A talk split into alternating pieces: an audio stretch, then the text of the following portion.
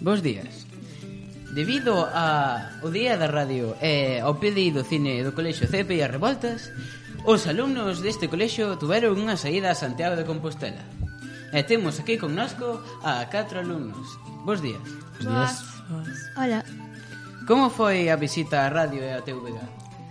A visita foi bastante entretida, vimos diferentes lugares onde se grava, por exemplo, as noticias, o tempo, Descubrimos tamén que no mesmo ambiente onde se gravan as noticias xogan cas luces e cos ambientes e poden gravar outro tipo de programas.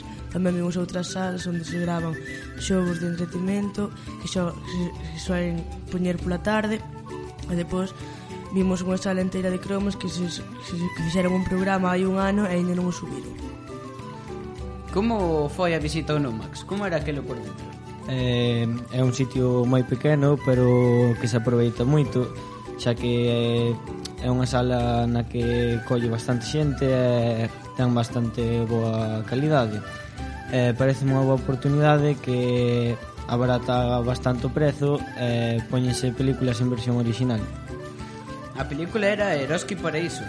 Sí. Por que elixiches esa película? Bueno, elixímola porque tuvemos que facer unha votación e a película que máis votos tivera pois era a que salía.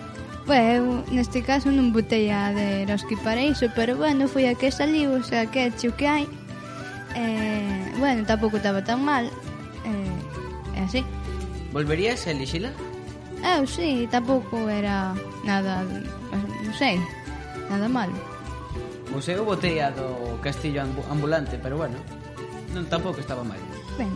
Que aprendeches desa experiencia? Pois aprendimos a como se gravan eh, a, na televisión galega, eh, como se xoga cas luces, coa, coas cámaras, eh, foi moi, moi interesante. Que foi o máis interesante que viches por alá? Eh, pois ver como era o traballo desas persoas, os presentadores, como facían, eh,